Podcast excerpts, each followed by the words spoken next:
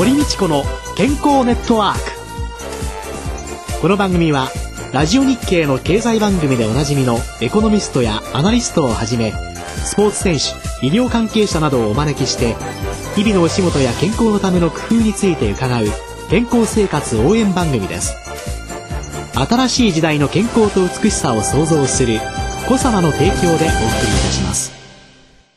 未来を開くテクノロジーサイエンスに裏付けされた製品とサービス。コサナは独自のビジョンによって新しい時代の健康と美しさを創造し皆様のより豊かな生活に寄与したいと願っています。正直に科学する。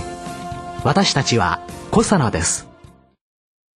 こんにちは。堀道子です。野和です。今週のゲストは参議院議員の吉家博之さんです。先週はあのタバコの話が出てまいりましたけども、はいはい、そうですね。実はあのご自宅に空気清浄機高いやつが置いてあって 息子さんがあの煙を吸わないように今ちょっと工夫なさってるそうでございます。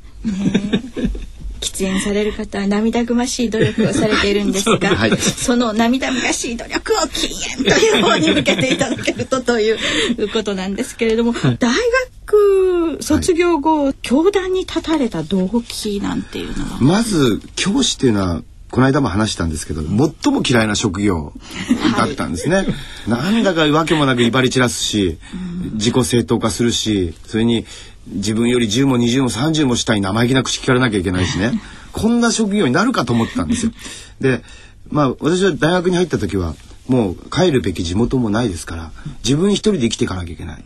だったら何をしようって考えて医者か弁護士になろうと単純不良の発想です。乗り上り詰める成り上がりにはね音楽の才能もないしダンスの才能もないしだったら頑張ればなれるかもしれないものを選択肢に入れた、まあ医者はちょっと医学部は今から勉強してもちょっと時間がかかるだろうと。浪人するお金もないと。じゃあ弁護士になろうと。思いで法学部に行ったんですけどそこからはずっと弁護士になるための勉強を一生懸命してる大学時代でしたね。ただ金がないもんですから当時今の子たちって週3回とかアルバイトしますけど私なんかは日払いじゃないと勉強の時間ってなくなっちゃいますから宅急便の深夜の仕分けをずっとしたんですよね。それで当時バブルでしたけど日給で8,000円から9,000円ぐらいもらえるんですよ。でその金がまた5,000円置いといて4,000円が生活費に回って尽きるまで勉強してっていうだから今よりですね体重10キロ今60ちょっとなんですけども、一番安い時49キロぐらいでしたね。もうガリガリですね。いやもうキャベツ食って生きてましたね。本当に。それは夢のためならキャベツも食うのっていう感じで。あまりにも今の学生とね違いすぎますよね。親からね、うん、仕送りされて裕福に過ごしてらっしゃる方も多いですもんね。今その自業自得でしたからね。だから就職試験しなかったんですよね。うん、弁護士になるから。司法試験突破するまでと思ってずっと黙々とやってたんですけどオートバイで交通事故を起こしてしまう自損事故だったんですけども、えー、それで内臓が破裂しちゃったんですね民家の石塀にお腹からぶつかっちゃったんですよそれで渋滞になって今住んでる家の近くの病院に、まあ、カチンコまで緊急手術受けたんですけども、えー、もうもう激痛で気失って激痛で目覚ますと。もう殺してくれって言ったのはなんとなく覚えてるんですよね。その時になんと目の前に信じられない光景があったんですね。それは北海道の高校時代の恩師が病院に駆けつけてくれたんですよ。で私の手を握りしめて「あなたは私の夢だから死なないで」って何度も何度も訴えかけてくれてもちろん頑張るよとかその返事する余裕はなかったですけどももう心の底から生まれて初めてどんなことがあっても生きたいってこの命なんとか守りたいってこの言葉さえあれば俺はもう生きていけるんだって、それもまた絶望の中で感じたものだったんですけどね。で奇跡的に一命取り留めた後は俺はどんなに望んでも彼女の息子ではない、うん、ならば彼女の歩いてきた教育っていう名の道の続きを歩きながら、うん昔の自分のような人間に寄り添いながら生きていこうと、で教師になろうで母を知らない自分だからこそ母の元から母校から始めようと思って北海道の高校の方を目指したんですよね。先週お話にあった足立先生ですね、はい、その先生。一番ね最初に先週お伺いした、うん、自分自身の存在生まれてきてよかったのかっていう疑問を持たれた寂しい子供時代から夢だから生きててほしいって言われた時のその嬉しさってやっぱりないでしょうね、うん、人間は望まれて、みんな望まれて生まれてきてる本当ははずなんですよね。そうですね。だからあの日が本当の意味での私の誕生だったような気がしますよね。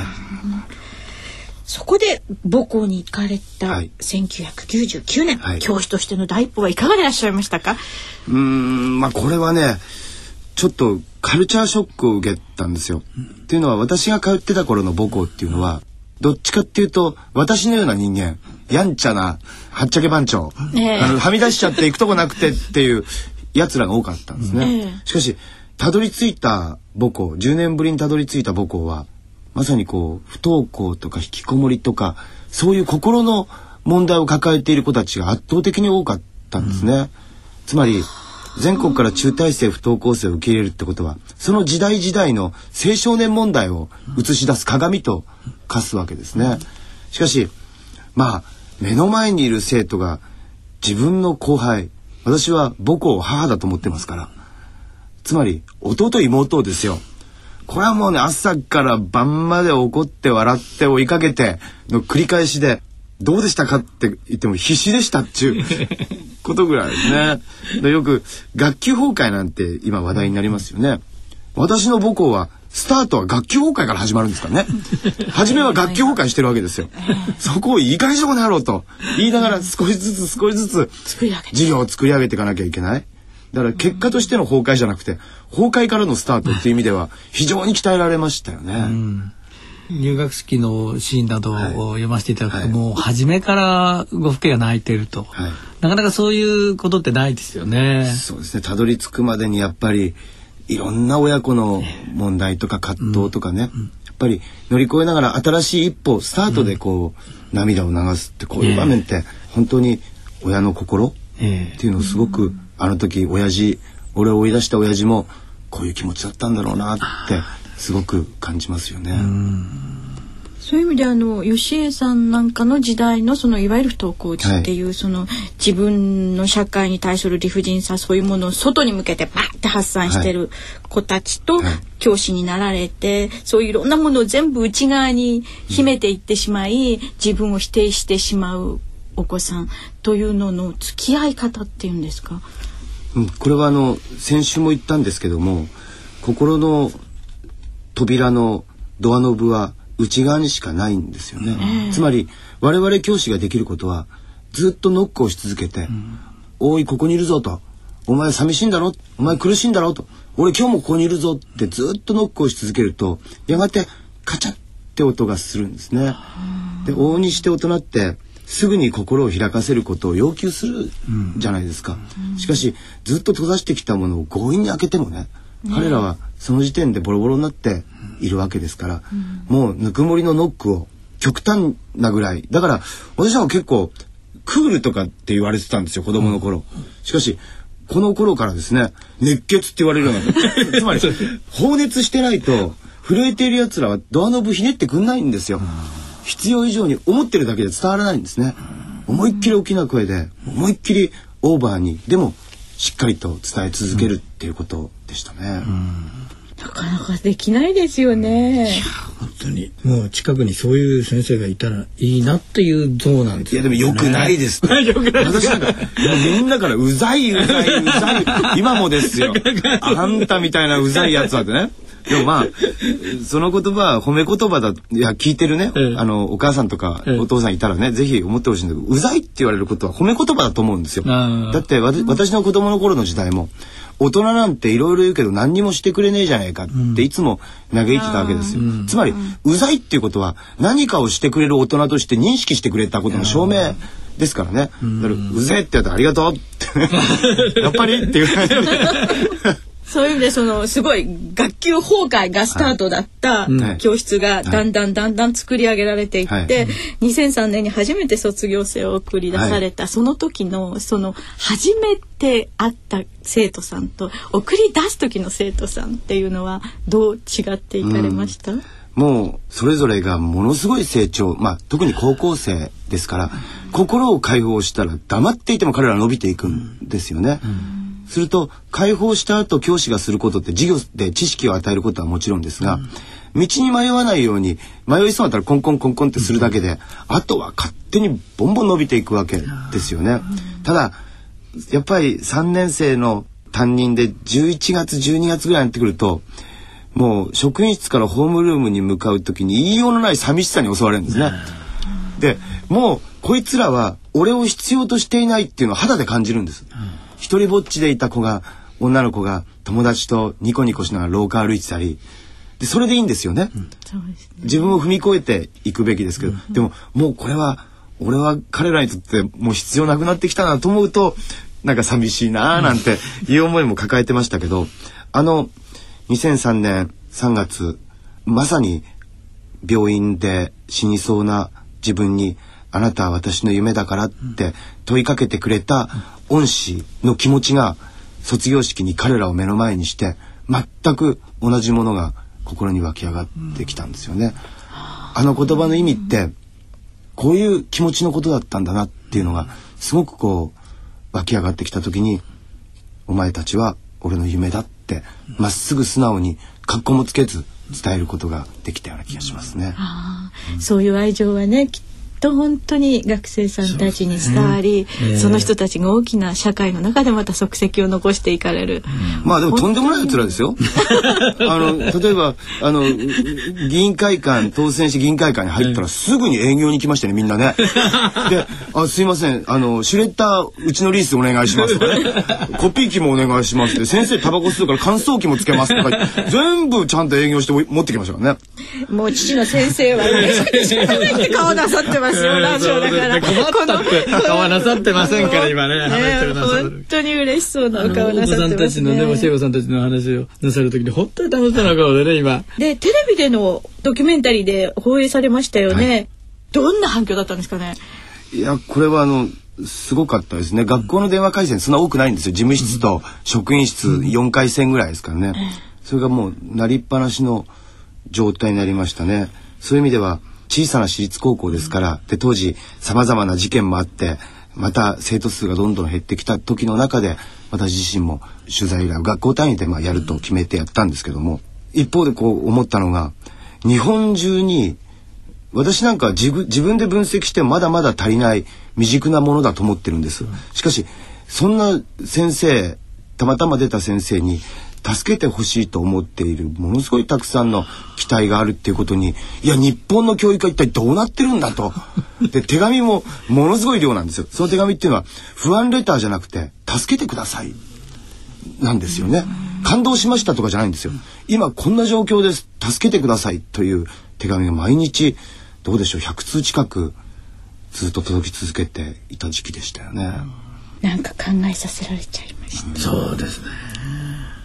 で来週はそんな吉江さんがなぜ母校を去られたのか。そのあたりを中心に伺います、はい、今週のゲストは参議院議員吉江博之さんでした。来週もよろしくお願いいたします。よろしくお願いします。よろしくお願いします。続きましては小サナワンポイント情報のコーナーでございます。今週も小サナのマルカハニーを隠し味にしたフローズンドリンクを味わいに都内のカフェを訪ねました。まずはその模様をお聞きいただきたいと思います私は東京赤坂見塚にありますゾッカコーヒー赤坂店に来ております。小さなマルカニーを隠し味にしましたえハニーストロベリーシェルキーハニーストラスシェルキーとを開発なさいましたマルファンダイニンググループ管理マネージャーの岩佐愛子さんお話を進めてまいりたいと思います。よろしくお願いいたします。このハニーストロベリーシェルキーをいただこうと思います。はい岩瀬さんはハニーストラスシェルキーでございます。えこの違いはどんな感じなんですか？ハニーストロベリーシェルキーはですねベースにドライストロベリーですねとジャムを使っておりましてクリーミーな中にも甘酸っぱい酸味感じていただける商品になっておりまして、はい、もちろんマヌカハニーを使ったホイップクリームを上に乗せているので自然な甘み優しい甘みがあの出ていて美味しくヘルシーにあの召し上がっていただけるものだと思っています、はい、ハニープラスシェルキーはエスプレッソを使ったドリンクなんですけれどもエスプレッソの中にエスプレッソをベースにしてシトラス系のオレンジですとかレモンピールをこうちょっと加えているものにここにもマヌカハニーのホイップクリームをのせて全体のハーモニーをバランスよくまとめている商品です。私ハニーストロベリーシェルキーいただきましたがなかなかいいお味でおかわりできそうな味でございます、そうですね。あの後味がやはりマヌカハニーが濃厚だけれどすっきり爽やかに召し上がっていただけると思いますので、ごくごくとだんだん暖かくなってくる季節にもちょうどよく召し上がっていただけるんじゃないかなと思っています。ここ本当にあの赤坂見附の駅からまあ歩いて私に足早いと2分ぐらいで来れちゃうんですけど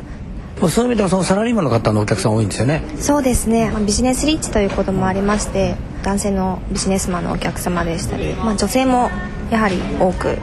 来ていただけます。4月19日までのキャンペーンということでもう今日は4月の第2週目になってしまいましたから企画の方としてはその数字が気になるところですが今のところいかがでしょう？大変ご好評いただいておりましてはい。召し上がっていただいて喜んでいただくのはお客様なのでその結果がお客様にどう評価いただいたかっていうのはやはり数でしたりお声でいただくことがあるので。マドカを使おうというそれはやっぱり議論の中でこれが一番この商品に合うみたいな形なんですか？そうですね蜂蜜自体はもともと使用したいと思っていたんですけどもなかなかやはり素材の味を生かしながらもきちんと蜂蜜の味を出していくっていうことが、まあ、いろいろ試した中で難しかったものですから、まあ、味見をした中でやっぱ中ハニーが一番ベストなバランスを生み出すっていうことを議論はしました。ということで小皿のマヌカニーをカスにしましたハニーストロベリーシェルキーそしてハニーストラスシェルキー期間限定で販売なさいましたゾッカコーヒー赤坂店にお邪魔いたしました。という形だったんですが小皿鴨井社長です。よろしくお願いします、えー、ここまではどうもゾッカコーヒーで上場の結果を感じているようですがそうですね。実はあのこれはあの第2弾の企画でございまして、うん。第1弾が3月の15日でしたかまだありまして、うん。でもともとは一旦企画を終了した後2弾を検討しますよという話でコラボスタートしたんですが、はい、結局あの1段目が終わった翌日にこの2弾がスタートするという1段目と2段目の開発の間に間隔なく続けてやっていただいていますので、はい、まあゾッカーさんとしてもですね十分にその期待を超える成果が上がっている、だということだと思っていますし、弊社もあのおかげさまでお店の方でマヌカ見たよという声も届くようになっておりますので、コサナとしてもまあ成功かなというふうに思っています。濃厚だけど後味すっきりっていうのがね蜂蜜ってこう舐めた後口の中べちょべちょしちゃって喉痛くなっちゃって後味すっきりの蜂蜜ってあるようで少ないですよね。濃厚な甘さっていう感じもあるんですけれども試食していただくとは一般的な蜂蜜の甘い感じだけではないちょっとこう隠れた味っていうのがあってそれはなかなかうまく素材と合っているんじゃないかと思います、うん、ちょっと違いますよね。味が他の皆さんが蜂蜜というイメージでガーって広がるものそうですね。初めての方はイメージない味だと思います、うん、フローズンドリンク。健康志向のお湯の皆さんにも好評だったようでございます。コサナワンポイント情報。来週もコサナのマルカーニを隠し味にしたフローズンドリンクをご紹介してまいります森道子の健康ネットワークお相手は堀道子と野和夫でした。それではまた来週ごきげんよう。堀道子の健康ネットワーク。健康と美容についてもっと詳しく知りたい方はぜひコサナのサイトへ。検索で「コサナ」カタカナで「コサナ」と入力してください。この番組は新しい時代の健康と美しさを創造する「小様の提供でお送りいたしました。